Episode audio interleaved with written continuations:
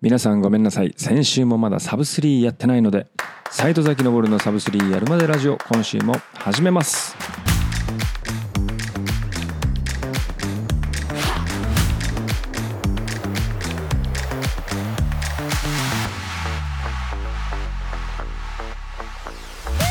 さてこのラジオは私斉藤崎昇のサブ3までの日々の進捗や身の回りの run information はもちろんランに全く関係のない私個人のつぶやきも含めたブログ的一人語りポッドキャストです。その名の通りサブ3を達成したら即終了。あっという間に終わっちゃうかもしれないし永遠に続いちゃうかもしれません。斉藤崎昇のサブ3やるまでラジオこの番組は福岡役員のカフェドットレディーからお届けしています。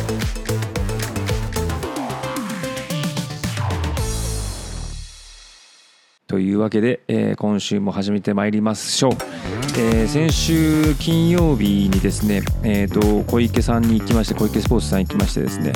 今シーズンの私の相棒になるシューズレースシューズ買ってまいりました。 Cloudboom Echo 3 Onのシューズでございます。 Onのシューズをレースシューズとして、え選んだのは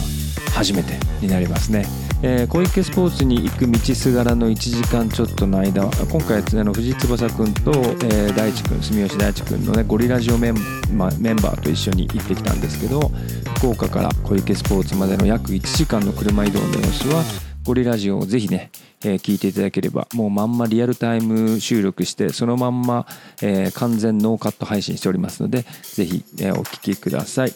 でこのクラウドブームエコー3の、まあ、デビュー戦にしようかなと思っていたのが、まあ、そのちょうど翌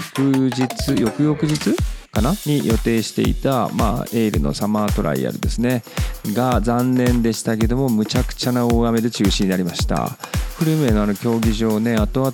あの写真をねえーゆうきくんが送ってくれたんですけどもまあ水没してましたね。完全に一面プールみたいなでかいプールみたいになってましたけど。なのでまあ残念でしたけど、まあ、中止した、まあ、判断は間違ってなかったかなというところでございますがそのクラウドブームエコー3か。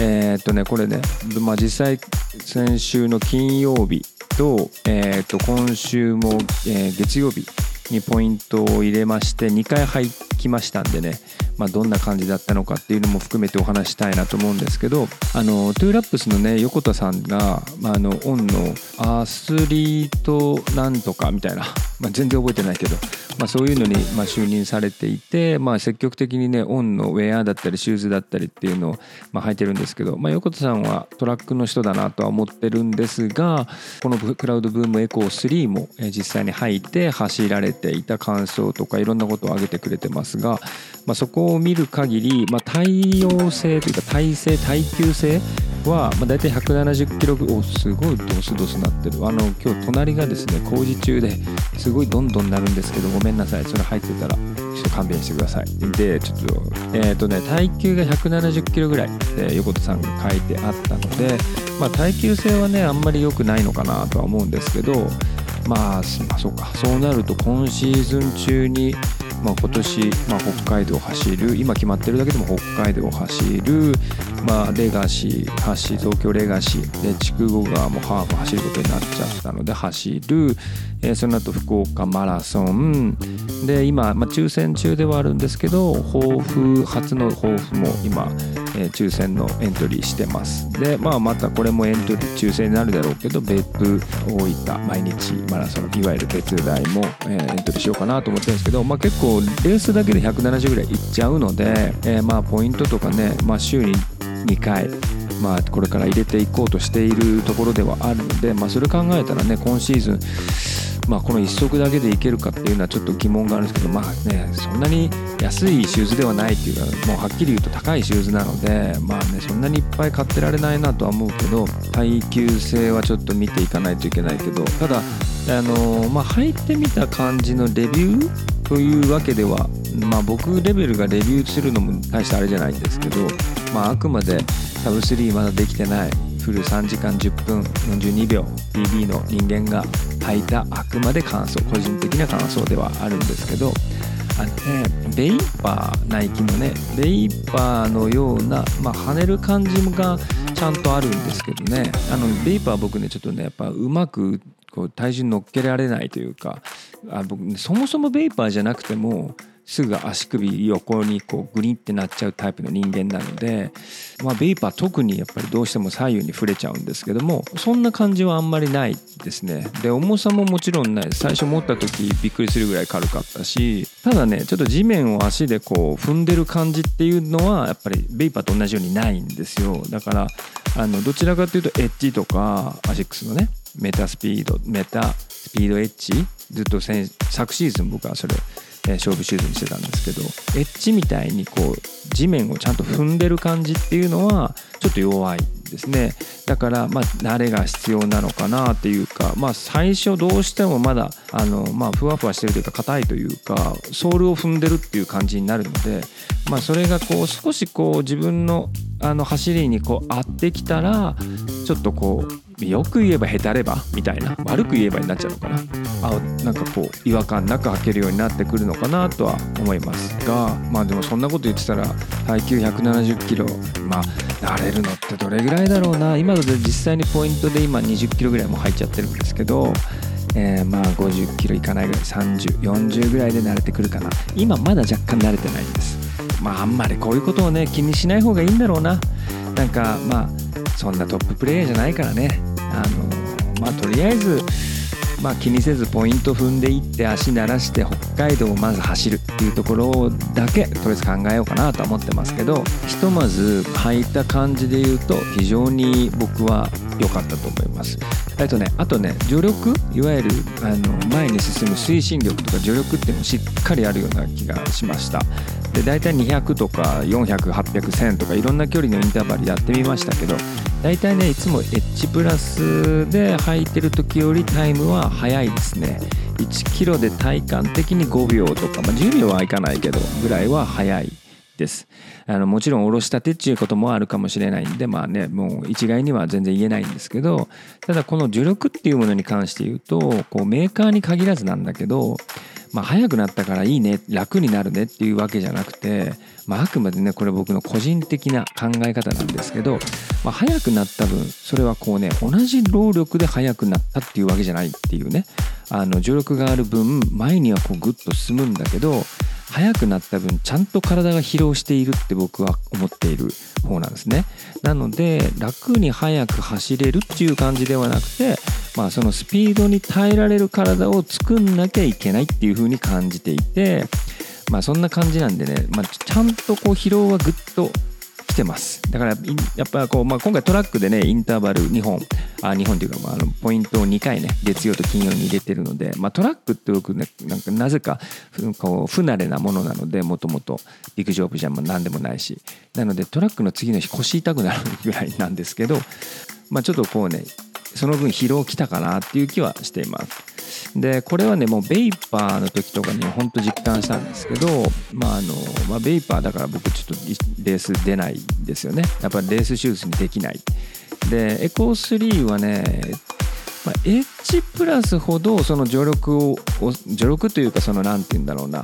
あの跳ねる感じを抑えてなくて。あのエッジプラスはそんなに跳ねる感じもしないし地面ちゃんと捉えてる感じがすごくしまあもう結構履き慣れたからっていうのももちろんあるかもしれないですけどでまあベイパーとかねアルファはね、まあ、もっとこうポンとこう跳ねるような感じだったりとかなんかやっぱちょっとふわふわしてるイメージがあるんでまあねこうとにかく今回ちょっと僕はサブ3をしたいっていう、まあ、僕個人のランナーとしての需要があるので、まあ、そういう意味ではこのエコー3はプラエッジプラスとそのベイパーのちょっと間ぐらいにいる。だからなんかこうあんまりあの体に負担かけたくないけどまあでも助力してほしいなってやっぱりどっかで願っているっていうような自分にはまあ需要としてはぴったしはまってると思うんでまあちょっとまずはこのシューズ乗りこなす馬力を、えー、つけるっていうところね。まあそもそもそういうことがないとねサブスリーできないなと思ってるし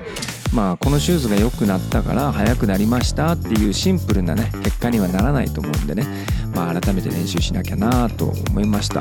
ただまあ本当正直なところ、まあ、レースシューズって、まあ、機能面もそうなんですけど僕はもうメンタルだと思ってるんで、まあ、このこのね何て言うんだろう今シーズンに関して言うとこのクラウドブームエコー3で走るみたいなレース走るそして PB 出すサブスリーするって思えるかどうかっていうのがすごい大事で、まあ、そのフィーリングなんですよ結局。あの別にプロじゃないし。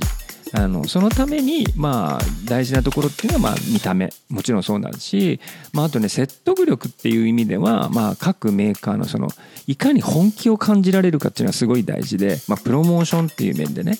でまあ結果ね今シーズンはね僕はね合ってようが合わなかろうがもう結果的にもうねもうエコー3でいくって決めたんでね。まあちょっと耐久性のこともあるのでえー、と最後年明けとか年末ぐらいはどうなるか分かんないけど、まあ、ひとまずこのサブ3を、えー、狙うぞっていう決めた最初の一発目、まあ、北海道。北海道でまずは3時間1桁台狙いますよ。で次のフルになるのが福岡マラソンなんで、まあ、そこはサブ3をガチで狙いに行きますよっていうこの2本に関しては、まあ、間違いなくエコ3で行くんじゃないかなと思ってます、うん、あのね心中できるシューズになってますね。なので、まあ、そういう意味では非常におすすめです。意外とね、まだオンラインでもね、在庫とかありそうだったんで、まあ、お早めにあの皆さん、まあ、サイズも結構まだ揃ってました。あとね、福岡とか、まあ、佐賀とか、まあ、近郊の小池スポーツさん近郊の方々は、まあ、実物触れるっていうのでね、まあ、実際履くこともできるっていうのもあるので、まあ、ちょっと足を運べば、あのね、っていうことになりますけど、あの、本当1時間ちょいぐらいで、まあ、なんなら電車とかだったらもっと早いのかな。あの、すぐ行けるので、で、佐賀駅のすぐ目の前ですしね。うん。で、もう本当あの、例えば、あ、そうだそうだ、ゴリラジオの最新回聞きながら行ってもらったらいいか。そしたらちょうど聞き終える頃に到着するというような感じなんで、ぜひね、小池スポーツさん行ってもらったらなと思いますし、今回ね、そのクラウドブームエコー3の裏で、えーと、リリースの裏でクラウドウルトラ2が発売になってるのをこの前知ったんですよ。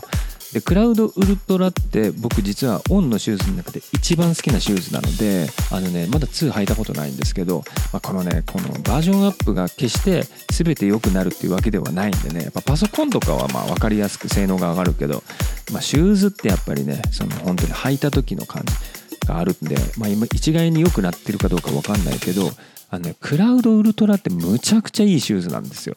これね僕ねずっと普段履きにもするしえー、っともうジョグとかもういつもこれ履いてたりするんです最近。でえー、っとねも Onで言うと Cloudmonster も非常にいいシューズなんですけどモンスターはやっぱりまだね助力があるというかねナイキでいう Zoom Fly なんですよね。でもねこのねウルトラって何に当たるんだろう。ペガサスとも違うしなんかちょっとこうとにかくねあの面白いのは今回そのエコー3でポイントをした後にダウンでウルトラ履いたんですけどあのね綺麗に足をね地面裸足で走ってんのっていうぐらい地面を捉えてる。感じがします。っていうぐらい、まあ、これもね履き潰したからかなとかっていうのもあるけどうん、個人的なあくまで感覚だけどあのウルトラむちゃくちゃおすすめです。あんまりジョグシューズって感覚であのウェブサイトとかにも載ってない。どちらかというといろんな路面まあアクロも含めて、えっと、トレイル的なあのところも含めて走れますよみたいな見せ方なんだけどあのねジョグシューズにね超おすすめです。なのでねこのクラウドウルトラも、えっと、2が出てるんでぜひ皆さんねこれは多分六本松のラブリランテさんにもあると思うんでぜひ履いてみてくださいね。はい、で、まあ、僕個人のねそのランニングのあのランニングサブ3の進捗状況でいうともうまさに今お話したようにもうポイント練習をねちゃんと入れてます。でえっ、ー、とねこれは2回ともそうなんですけどまあまあ先週から言ってますけど長男と次男がエールの今ランニングクラブのジュニアの方に正式に入門したので、まあ、それの付き添いのタイミングで、えー、走ってると。でなかなかやっぱ一人でその家を開けてね3人も子供がいれば家を開けて、えー、走りに行ってでポイントするって結構、まあ、前後のアップダウンも含めて時間かかるんですよ。ね、だから1時間とかじゃ済まないので、まあ、その時間空けてってなるとかなりねやっぱりこうあのね何て言うんだろうな妻の目っていうのかな？そういうのがだからまあこういう、まあ、今回その長男と次男のね練習の付き添いとかって、まあ、習い事でだからねあくまで、まあ、付き添いっていうことであればまあね大義名分ございますから、まあ、その大義名分を使ってポイントをしようと。まあもうほんとねもう隙間を見つけてやるしかないんでですね、まあ、まあ今もう働き盛りでございますので、えーまあ、じあ仕事もあとね子育ても家庭も含めて、えー、むちゃくちゃ忙しいんでそこでどこでこうランニングの時間を取るかっていうのは非常に頭を悩ますんですけど、まあ、そういう意味ではあの付き添い練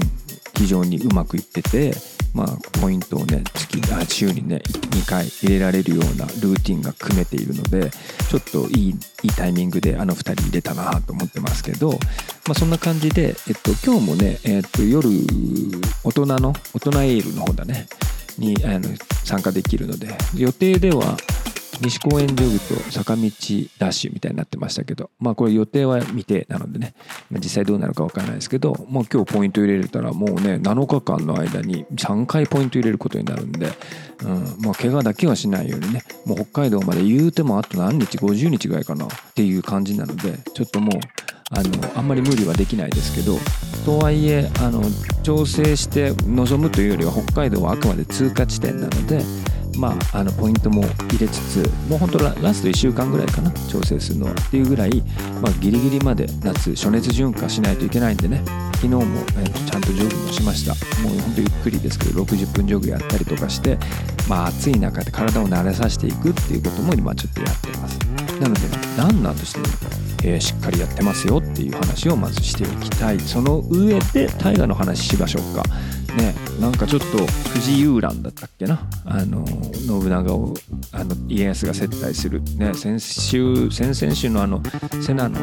悲しい事件は一体何だったんだっていうぐらい、まあ、家康がポロッとね人格変えて信長をニコニコもてなすという、ね、そういう回でした。でもう家臣たちがね何なんだと。なんかもう家康様は変わってしまわれたみたいなね話になってるっていうやつなんですけどね。あの信長の前でエビスエビすくいがねあの踊るわけですよ。バカになってね。あれはでもねなんかこうできないよね。例えば自分があの立場になったとしてさ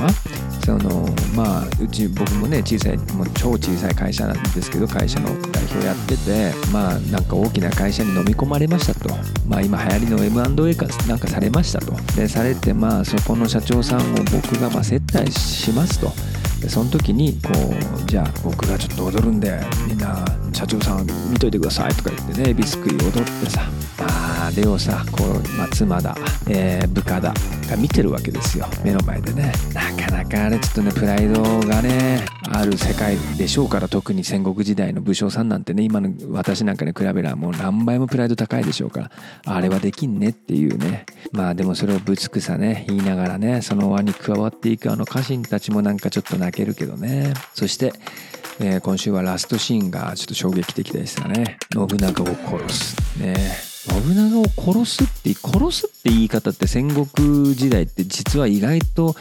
合わない言葉だなと思っててで撃つとか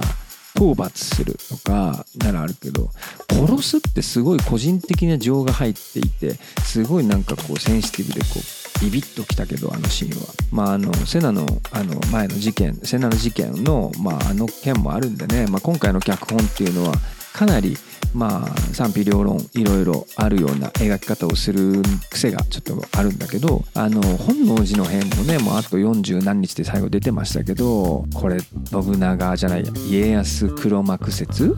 うん、ストーリー書く可能性あるな、まあ、またはその秀吉家康共謀説みたいな、まあ、で秀吉も秀吉でなんかこうなんだ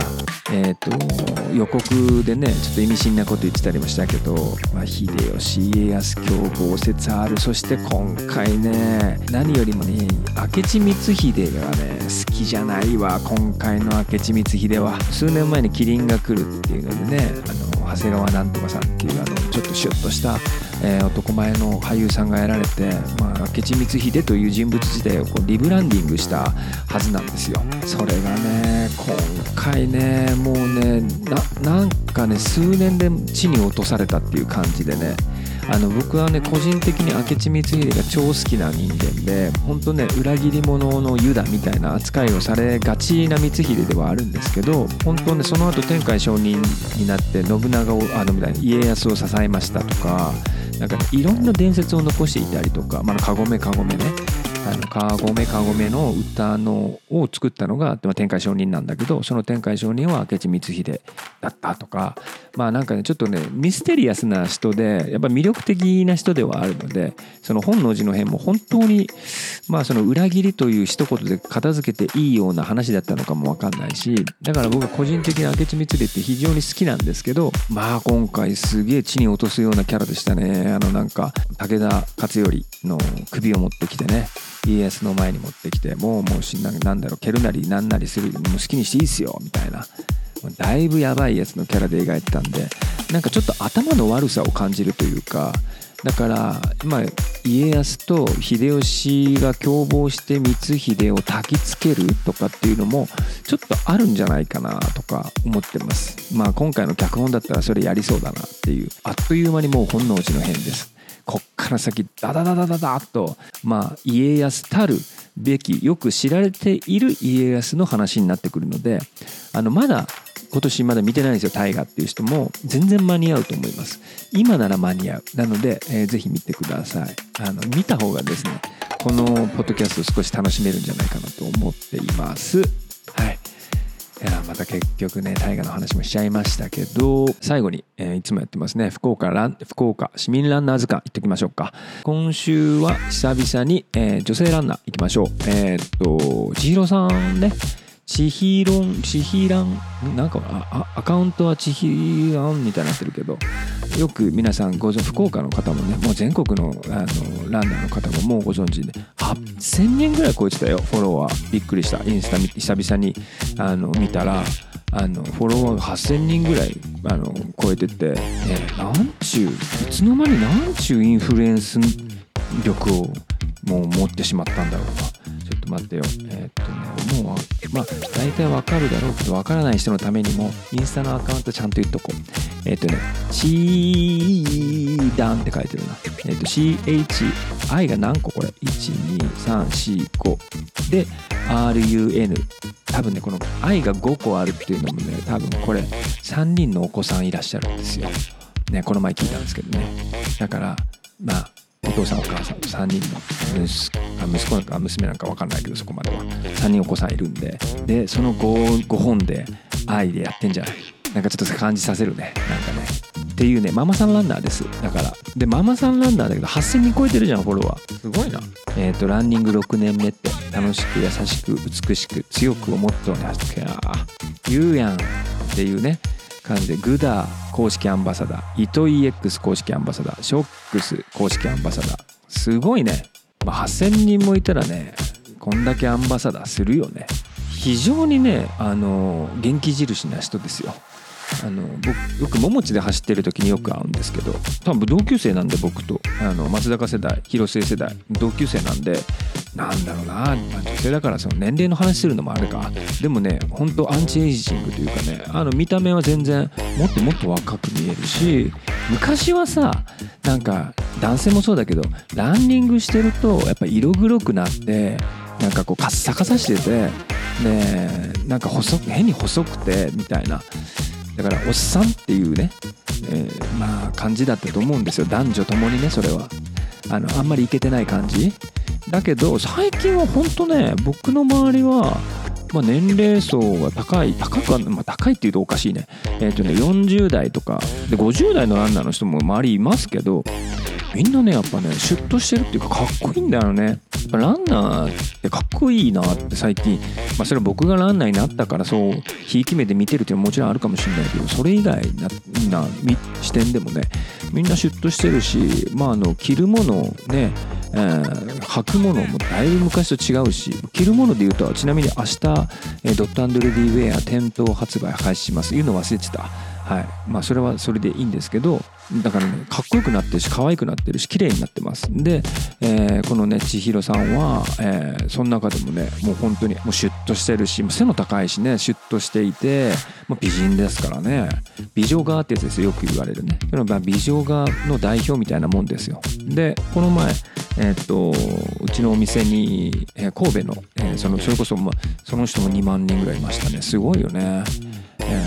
インフルエンサーというかインスタグラマーというか、まあ、ランナーですよね。まあね連れてきていただきましたけどその人も同い年で、ね、あのその人もまたこれ全然年を感じさせないというか、まあ、アグレッシブもう見た感じのねその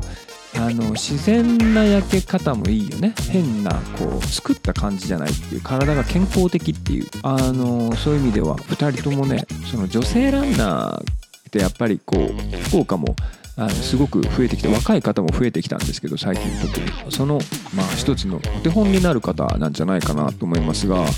まあ、ファッションも含めていろんなあのさっきそのなんだアンバサダーみたいな話しましたけど、まあ、グダのアンバサダーグダってうちサングラスうちも置いてますけどドットアンドレビーもあのいろんな個性的なサングラスあるんですけどあのねすごいね、まあ、派手とは言わないけどそれをうまくこうランニングコーデのねにミックスしててそういう面でも参考になる方なので、まあ、女性ランナーの方とかっていうのはねランニングコーデの参考にとか、ね、あの見ていただいたらいいと思うしあのとってもねパワフルというか前向きというかえー、元気印なんですよ。なので元気もらえますよ。なのでぜひねあの皆さんまあ皆さん見てくださいってもう知ってるわみたいな話でしょうけどね。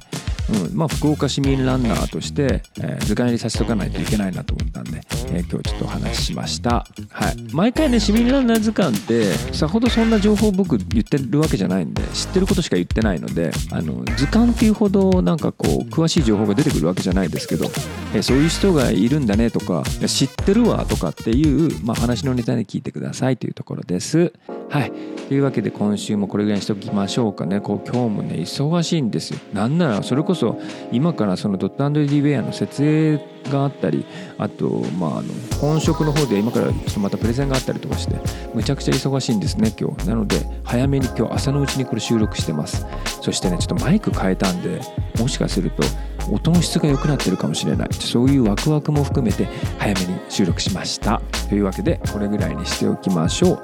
えー、それでは皆さん来週まで、えー、1週間お互い頑張りましょう。バイバイ。